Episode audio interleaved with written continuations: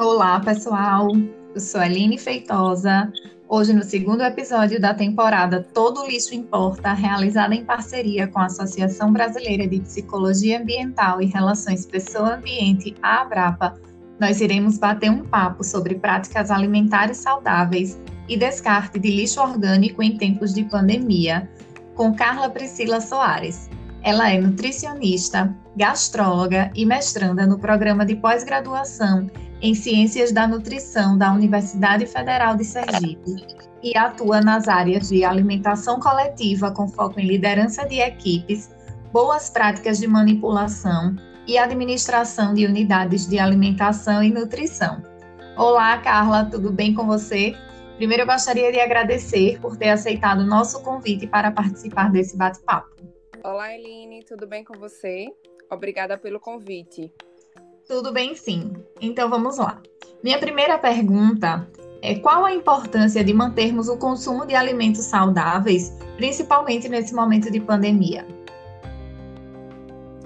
Uma alimentação adequada e saudável vai muito além de simplesmente nos manter saciados. Ela contribui para o bom funcionamento do organismo, recuperação da saúde e fortalecimento do sistema imunológico muito importante diante do atual cenário que estamos vivendo e que exige cuidados redobrados não só com a higiene, como também a alimentação. A recomendação é investir em uma alimentação com alimentos in natura e minimamente processados.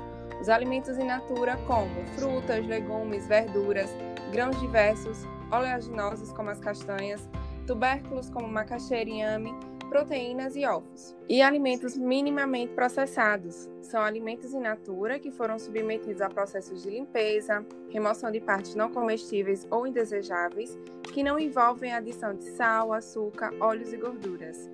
Esses tipos de alimento in natura e minimamente processados são fontes de fibras, vitaminas e minerais que ajudam na prevenção de doenças, inclusive aquelas que aumentam o risco de complicações do coronavírus, como a obesidade, diabetes e hipertensão.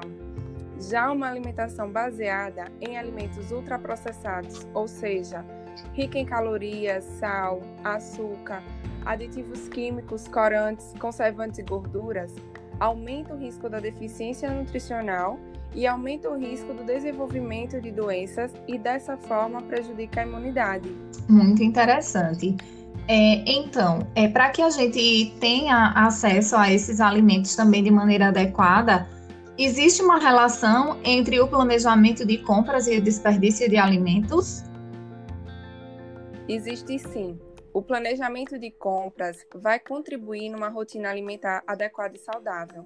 Para ajudar nesse planejamento, a dica é se fazer algumas perguntas. Quais alimentos eu tenho em casa? Com esses alimentos, quais refeições irei preparar? Quais alimentos preciso comprar para preparar as próximas refeições? Após isso, faça uma lista de compras e anote o que é preciso comprar e inclua apenas o necessário. Inclua alimentos que, como falei há pouco, in natura e minimamente processados. Prefira os alimentos integrais e evite a compra de alimentos industrializados, como refrigerantes, biscoitos e sorvetes, porque a maioria é rica em sódio, gordura trans e calorias. Outra dica muito importante é priorizar alimentos da estação, pois é nesse período que esses alimentos são mais nutritivos e baratos. Procure comprar de mercados com produção local ou diretamente dos agricultores, porque dessa forma nós estamos valorizando a produção local. Durante a compra, esteja atento às características dos alimentos. Não comprem alimentos fora do prazo de validade ou se a embalagem ela estiver danificada, furada, amassada ou com alterações de cor e cheiro. Entendi. E assim, já que nós adquirimos esses alimentos, quais são os cuidados que nós temos que ter para higienizar e garantir a segurança dos alimentos, principalmente agora com a, a pandemia? Antes de guardar os alimentos na dispensa ou no armário, limpe as embalagens com água e sabão e borrife álcool 70. No caso de frutas e verduras, retirem da embalagem, armazenem em fruteiras ou outro local. E no caso dos alimentos que vão para a geladeira, armazenem em potes fechados ou sacos próprios para refrigeração. Essa dica é muito importante para evitar o preparo com alimentos já contaminados. Organize de tal forma que os produtos que estejam com a validade mais próxima fiquem de fácil acesso. Faça a higienização das superfícies e dos utensílios, principalmente após manipular carnes cruas e vegetais não higienizados. Perfeito. Carla, é, outro questionamento é que nós estamos em isolamento domiciliar e com o fechamento dos restaurantes, nós aumentamos o número de preparo de refeições nas nossas casas. Quais são as orientações que você poderia nos passar para facilitar o nosso dia a dia e também evitar o desperdício de alimentos? Esse é o momento de tirar as receitas da gaveta e se aventurar na cozinha. Uma dica valiosa é envolver toda a família nas atividades de planejar as refeições, do preparo, servir os alimentos e cuidar da limpeza ao final. Levem em consideração o equilíbrio dos nutrientes, as preferências alimentares, os métodos de cozimento e as habilidades, além do tempo que terá nesse momento para essa atividade, priorizando sempre os alimentos in natura e minimamente processados. Cozinhe bem os alimentos e, para os que serão consumidos crus, atenção redobrada na procedência e higiene. Não converse, espirre, tussa, cante em cima dos alimentos e dos utensílios. Isso vale tanto para o momento de preparo quanto no momento de servir. Tem crianças em casa? Inclua elas nessa atividade e, ainda por cima, ensine-as a escrever e exercitar matemática, leitura e ciências. Por exemplo, fazer uma lista do que tem na dispensa ou do que tem na geladeira, pesquisar receitas com esses ingredientes que eles anotaram, medir colheres e xícaras, pesquisar sobre a ciência por trás das mudanças nos ingredientes, como aquecer ou misturar. Entendi sim. E Carla, após o preparo desses alimentos, como é que nós podemos evitar o desperdício de sobras dessa, dessa, dessas refeições que são preparadas em nossas casas? Quando falamos em desperdício, a primeira imagem que nos vem à mente é jogar comida fora. Para minimizar esses resíduos e, consequentemente, diminuir o desperdício, vale a reflexão sobre o princípio dos três R's: reduzir, usar e reciclar. Na prática, isso funciona da seguinte forma: verificar na geladeira e na dispensa alimentos próximos do vencimento e alimentos que já foram abertos e não foram utilizados em sua totalidade. Outra dica: quando uma fruta apresentar uma parte machucada ou feia em, em algumas partes, se utilize o pedaço que sobrou.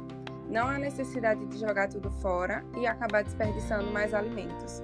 E para aproveitar ainda mais os alimentos e tudo que ele tem para oferecer, não deixe de usar integralmente os vegetais. Nós vamos conversar daqui a pouco sobre isso. As partes que muitas vezes são descartadas concentram grande parte de vitaminas, fibras e minerais, nutrientes para a saúde e prevenção de doenças e é, e é também uma forma de evitar o desperdício. Outra dica importante apenas o que vai comer, sem exageros, para depois não jogar fora o que restou no prato, ou no caso de ter comido tudo, já estando satisfeito, não se sentir com a sensação de empanchamento e se alimentando mais do que deveria. Entendido. E quais são as suas orientações para armazenamento e reaproveitamento de alimentos? Algumas pessoas têm o hábito de cozinhar muita comida ou comprar demais e fica sem saber se deve jogar fora ou se deve armazenar e não sabe como. Ao invés de jogar fora, você pode estar armazenando para consumo posterior, com os devidos cuidados. Por exemplo, você pode estar congelando essas sobras em recipientes fechados e lembrando que nem todo alimento pode, pode congelar, como por exemplo, ovo, gelatina, leite e derivados porque perdem a textura original, maionese que deve ser consumida no dia, ou também é possível armazenar essas sobras na geladeira, em potes fechados e por no máximo 3 dias. Quando for utilizar novamente, lembre de aquecer muito bem para evitar uma doença transmitida por alimentos. Outra dica são para os alimentos que são comprados em maços, como coentro, cebolinha, salsa, e que nem sempre são utilizados em sua totalidade. Você pode picar as folhas, distribuir em cubas de um pouco de azeite e congelar e utilizar quando for cozinhar novamente. Dessa forma, vai estar utilizando o alimento em sua totalidade e ainda preservando os nutrientes. No caso dos alimentos folhosos, como alface, couve, rúcula, o recomendado é lavar e cercar bem e armazenar em potes fechados na geladeira. Lembrando que se misturar mais de um folhoso no pote ou temperar, a durabilidade será menor. Outra dica de reaproveitamento é a preparação de receitas utilizando os talos, cascas e sementes. Por exemplo, preparar sucos com frutas com a casca, ou preparar uma farofa com a casca da beterraba ou do chuchu, ou as sementes de abóbora e melão pode ser uma boa opção para a hora do lanche. É só lavar bem, acrescentar sal e levar ao forno para tostar. Para as sobras de feijão e legumes, por exemplo, você pode estar fazendo sopas e caldos para frutas muito maduras, geleias e por aí vai, e a internet enorme de receitas que podem ser aproveitadas nesse momento. Muito bem. E para as pessoas que precisam continuar fazendo as refeições fora de casa ou realmente não estão conseguindo preparar as refeições em casa, quais são as recomendações? Em meio à pandemia, os serviços de delivery têm aumentado consideravelmente a segurança com a alimentação é muito importante nesse momento. Ao pedir alimentos pelo delivery, é importante algumas medidas como receber o alimento ou seu pedido, descartar a embalagem do produto, lavar as mãos em seguida. É importante não consumir na embalagem que a refeição chegou e colocar a refeição em um prato e higienizar o local de apoio. Se possível, aquecer o alimento por dois minutos, mexendo sempre durante o aquecimento para que todas as partes do alimento atinjam 70 graus Celsius. E nesse passo, os alimentos eles também podem ser aquecidos em forno ou micro-ondas. O que é importante é pedir de locais que você conheça a de higiene das instalações e com os alimentos. Perfeito. E Carla, é, já que nós estamos falando sobre desperdício de alimentos, reaproveitamento alimentar, qual a relação que existe entre alimentação e sustentabilidade? Como nós podemos melhorar essa relação dentro das nossas casas? É, pequenas atitudes né, no dia a dia fazem toda a diferença, como escolher alimentos orgânicos e naturais que contribuem para a preservação do solo, água, ar, saúde, porque esses alimentos garantem o consumo livre de agrotóxicos e aditivos químicos, evitar o uso de embalagens descartáveis de papel, de plástico. Durante o ato de cozinhar, reaproveitar a água que cozinhou vegetais, que tem diversos nutrientes, para fazer outras receitas como feijão, macarrão, arroz. Outra ideia bacana é ter um mortinho em casa de algumas ervas e temperos, por exemplo Adquirir alimentos regionais e da estação, também como nós já falamos antes, é uma boa oportunidade de incentivar o varejo local, exige menos transporte, reduz as perdas da manipulação e gastos com combustível e poluição. E dessa forma, colocando essas dicas em prática, você pode estar incentivando as pessoas que estão ao seu redor de também terem um comportamento ecológico. Muito interessante. E para a gente finalizar, é, eu queria, se possível, que você, que você passasse algumas orientações sobre como podemos fazer o descarte dos resíduos orgânicos domésticos. Dar a destinação correta para os resíduos é contribuir para proporcionar trabalho e renda para várias famílias. Portanto, será que realmente precisamos consumir tanto? Como podemos melhorar nossa relação com os resíduos que geramos? Vou falar algumas dicas bem gerais. A primeira dica é a separação em casa dos três tipos de resíduo: o lixo orgânico, proveniente de cascas, sementes e restos de comida, o lixo não reciclável e o lixo proveniente de material reciclado. Sempre que puder, utilize sacos biodegradáveis. Alguns desses materiais que você separa poderão ser encaminhados para a reciclagem, como potes, garrafas, embalagens de plástico, papelão, revista, equipamentos eletrônicos, dentre outros. E no caso do lixo orgânico, existem duas opções mais comuns: instalar um triturador de pia em sua cozinha ou realizar a compostagem doméstica. Como também vocês podem buscar na cidade de vocês empresas que recolhem esse tipo de lixo e realizam o descarte correto. No caso do óleo de cozinha, este também ele é reciclável. Existem muitas empresas que recolhem esse óleo e transformam em sabão, detergente e outros produtos de limpeza, e com isso ainda evita entupir o encanamento caso seja descartado de forma inadequada.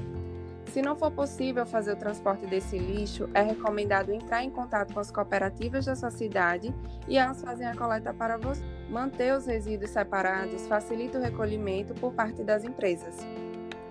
Para finalizar, recomendo a leitura de dois materiais.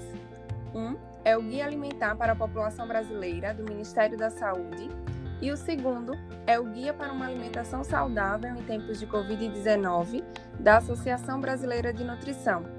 É muito importante ficar atento ao consumo excessivo de alimentos, ao comportamento sedentário e estresse emocional em tempos de pandemia, bem como de que forma nós podemos estar contribuindo junto ao planeta para um mundo com menos desperdício.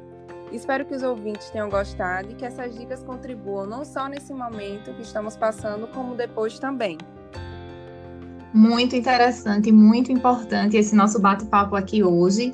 Eu desejo saúde a todos, espero que tenham gostado, curtam, compartilhem e até o próximo episódio.